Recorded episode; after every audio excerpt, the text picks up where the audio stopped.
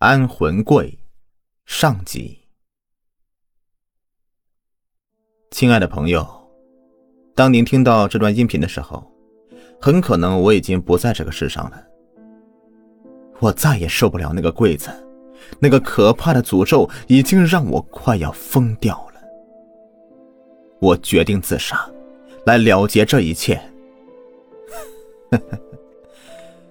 请你不要为我伤心难过，因为自杀对我来说比活着要轻松和快乐的多。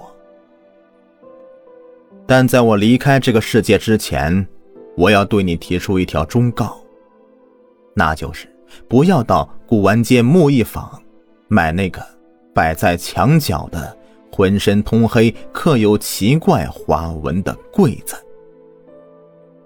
没错。我也承认它的的确非常美丽，但它的可怕也将使你万劫不复。来说说我是怎么得到那个柜子的吧。我出生在一个十分富裕的家庭，用现在的话来说就是富二代。生活在这样的家庭之中，周围的亲人朋友也都是有钱人，身上就有一些玩物丧志的习气。我的爱好还是挺文雅的，就是喜欢收集古玩，尤其对中国古代的各种木质工艺品情有独钟。随着阅历的增加，我对古董倒也是有很深的研究，在鉴赏圈里也算是小有名气。古玩店里那些能够找到的木质工艺品已经不能入我的法眼了。于是，二十一岁那年，我决定离开家里。外出云游四海，立志收集天下所有稀奇古怪的木质工艺品。这一次出行，真是让我大开眼界，不得不感叹中华文化的博大精深呐！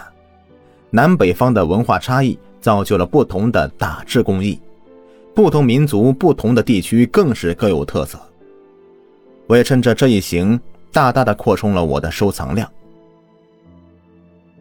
要说这次出来得到的最令我满意的，是一件柜子。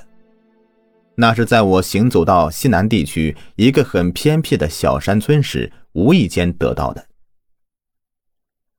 我来到这个村子的时候，这里正在举行一场祭奠仪式，这是这个地区特有的一种祭祀方式。这里的人们相信，年轻的女人由于某些原因横死。不得善终，她的灵魂是不能够安息的，会出来作祟，成为为祸一方的冤魂恶鬼。要想让他们的灵魂安息，就需要举行一个安魂仪式。首先需要为死者打造一只柜子，这是一个长约一米八、高约一米左右的柜子，上下两层，上面打通，是用来安放死者遗体的，下面一层是四个抽屉。分别用来放置死者生前的衣物、一些贡品、一些纸钱、生前对死者的悼词或者书信。这种柜子有一个充满家属美好愿望的名字，叫做“安魂柜”。柜子打好之后，就会将死者遗体平躺的放在柜子的上层，关上柜门，在柜门上为死者刻上一种当地独特的花纹。这种花纹看起来更像是某种符咒。一切安放完毕之后，会由当地的巫师为死者做法三天，以求超度死者的灵魂。这期间，晚上这柜子就被放在村子里的祠堂。三天过后，村民们会将死者连同柜子一起用火焚烧。当地人相信，火是上天赐予的礼物。拥有着洗净这世间的一切的力量，包括死者的怨念。只有这么做，才能够让死者的灵魂真正的得到安息，了无牵挂的到那个世界去。我就是在白天巫师为死者举行祭祀仪式的时候看到的那个柜子。在看到他的第一眼，我就被深深的迷住了。柜子上的花纹。好像有一种超乎寻常的魔力。我盯着那个花纹，看了好久，然后神奇的事情就发生了。我听到一个女人的声音：“喜欢这个柜子吗？是不是觉得很漂亮？想不想得到它？还等什么？快带上它离开这个地方，然后他就只能属于你一个人了。”那个声音十分好听，很温柔，但是却充满力量。那股力量不断的推动着我，我终于下定决心，一定要得到这个柜子。我用钱买通了当地一个无赖，这种人只要给钱，什么事都能干得出来。而我偏偏最不缺的，那就是钱。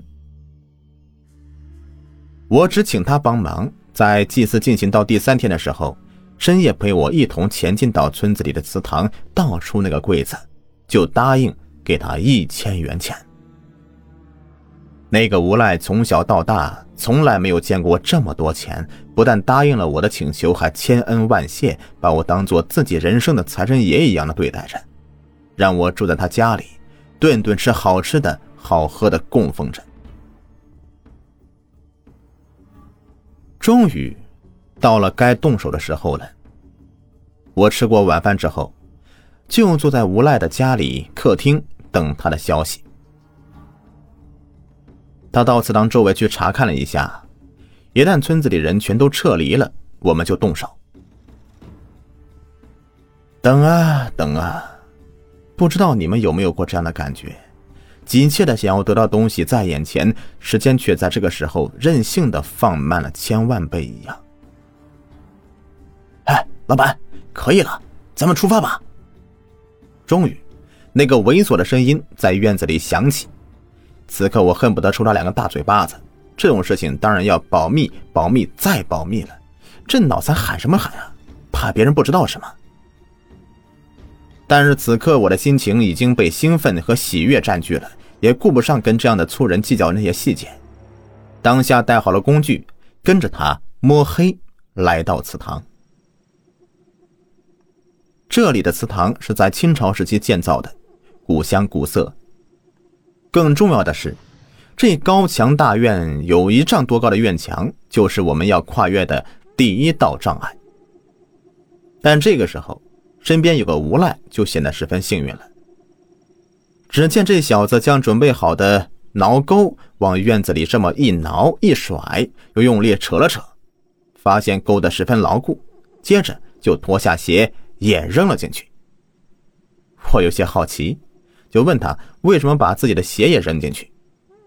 他的解释是：这样在攀爬时不会在墙上留下鞋印，这样很难被人追查到。听完他的解释，我突然有点佩服这小子了。哎，还真是术业有专攻啊！于是也照着他那个样子把鞋扔了进去，顺着搭好的绳子爬了进去。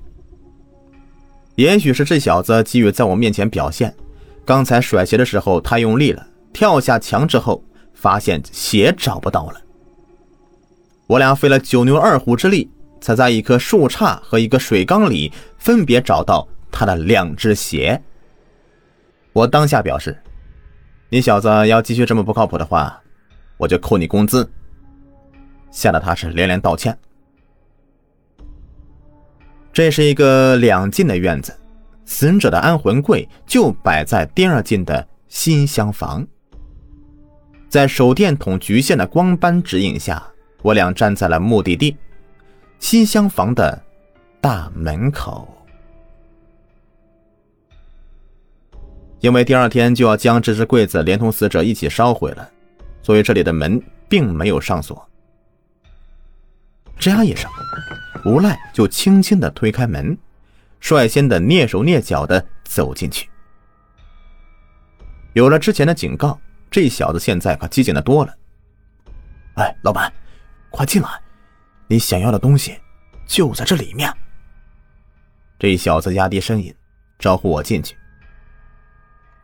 环顾了一下四周，在确认没有人会来打扰之后，我也转过身进了屋子。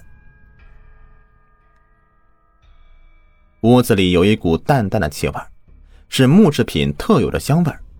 我很惊讶，这尸体死后这么久了，难道一点腐烂的气味都没有吗？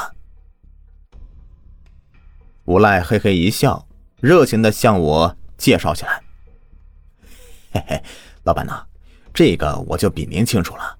所谓的安魂柜，因为要把死人放在里面至少三天时间，所以啊，选取了具有一定防虫功能的木材，加上我们祖上传下来的特制漆料。”能够起到很好的保存尸体的作用啊！这小子终于在我面前显摆一回，我也长了见识，便没有打断他。这么大的东西，咱们怎么弄走呢？这小子围着安魂柜转了好几圈，拍着后脑勺，一点办法都没有。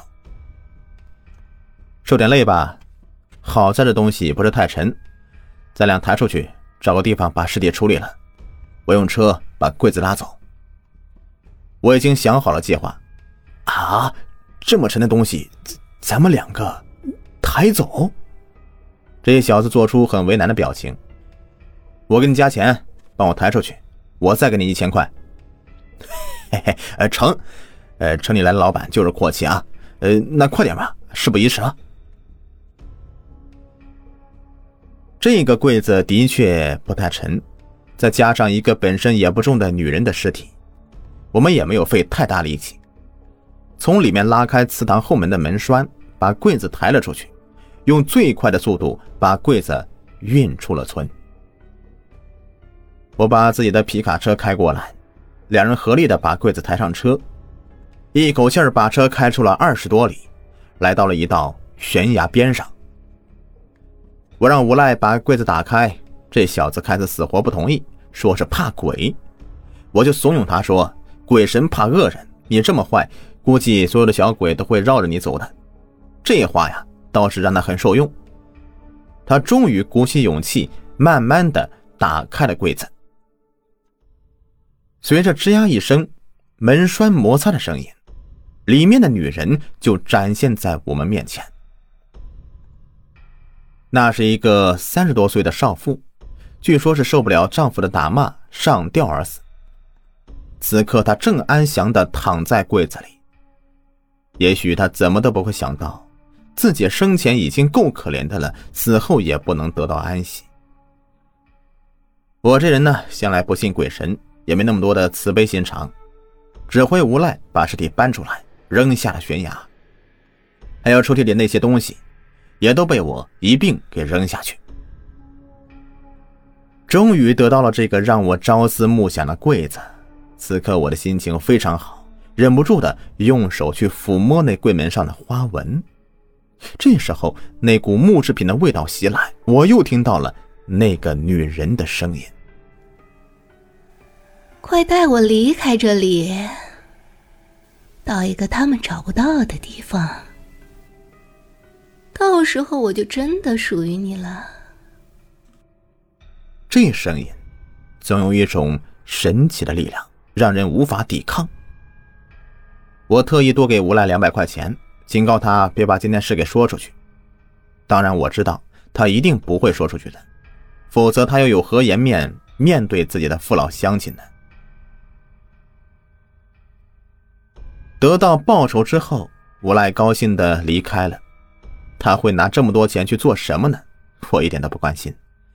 现在我关心的只是我车上的这个柜子。我发动车，马不停蹄的回到了家。那个柜子被我放在客厅里最显眼的位置，每一个来家的客人都会被它深深的吸引，惊叹于那神奇的花纹。尤其是我的妻子，她特别喜欢那个柜子。一有空闲，就会走上前去抚摸那上面的花纹，一脸的满足。当然，这个柜子的来历和原来的用处，我没有对任何人讲过。但是不久，奇怪的事情就发生了。我发现我的妻子明明睡在我的身边，醒来以后却会躺在客厅的沙发上。我问他为什么不睡床上？而要半夜跑到沙发上睡觉，他总是神秘的看着我一眼，带着不可理解的笑容。这样的情况持续了一个星期，我终于忍不住了，决定自己去探个究竟。那天晚上，我假装睡着了，等着看妻子会有什么动作。过了许久，他始终熟睡在我的身边，没有任何变化。就在我已经放松警惕的时候，突然已经熟睡的他猛地睁开眼睛，直勾勾的盯着我，那眼神中带着怨恨。我被这突如其来的一幕吓得心里一紧，好在我早有准备，强迫自己保持镇定，继续装睡。只见。妻子慢慢的坐了起来，也没有穿上拖鞋，就那样的光着脚，身体僵硬的走出了卧室。听脚步声，他似乎又到那个柜子所在的地方。我没有胆量走过去看个究竟，只能够支起耳朵，仔细的听着后面的动静。很快的。客厅传过来说话声音，像是妻子在跟谁聊天，但是我只能够听到他一个人的声音。是吗？今晚他就要死了是吗？终于可以为你报仇了。你在悬崖下面受了那么多的苦，这个坏男人，我现在就去帮你杀了他。躺在床上的我听的是清清楚楚。悬崖报仇，这些字眼在这个夜里显得格外的阴森恐怖，让我不由得想起自己是怎么得到那个柜子的，还有妻子要杀谁。该不会……就在我还在思考的时候，妻子的脚步声再一次响起。这一次，他来到了卧室，就站在床边，从我眼睛的缝隙往外看的话。赫然看到，妻子的手里正在提着一把菜刀，此刻正在直勾勾的盯着我。我再也无法装下去了，一咕噜从床上跳下去，站到床的另外一边，指着妻子，质问道：“慧慧，你你要干什么？为什么拿着刀啊？”妻子显然也被我一连串的举动给惊到了，但随即便冷笑一声，提着菜刀就冲过来。我再也受不了了，一个跟头从床上翻过去，拽起被子，瞅准时机，将被子对准妻子就蒙了上去。被子下面的妻子还在死力挣扎。我从来都不知道，这个从小就娇生惯养、娇滴滴的女人，怎么会有这么大的力量？我一个大男人都制服不了她。我继续咬牙坚持着，直到妻子挣扎的力气越来越小。慢慢的没有了动静。本集已播完，下集更加精彩。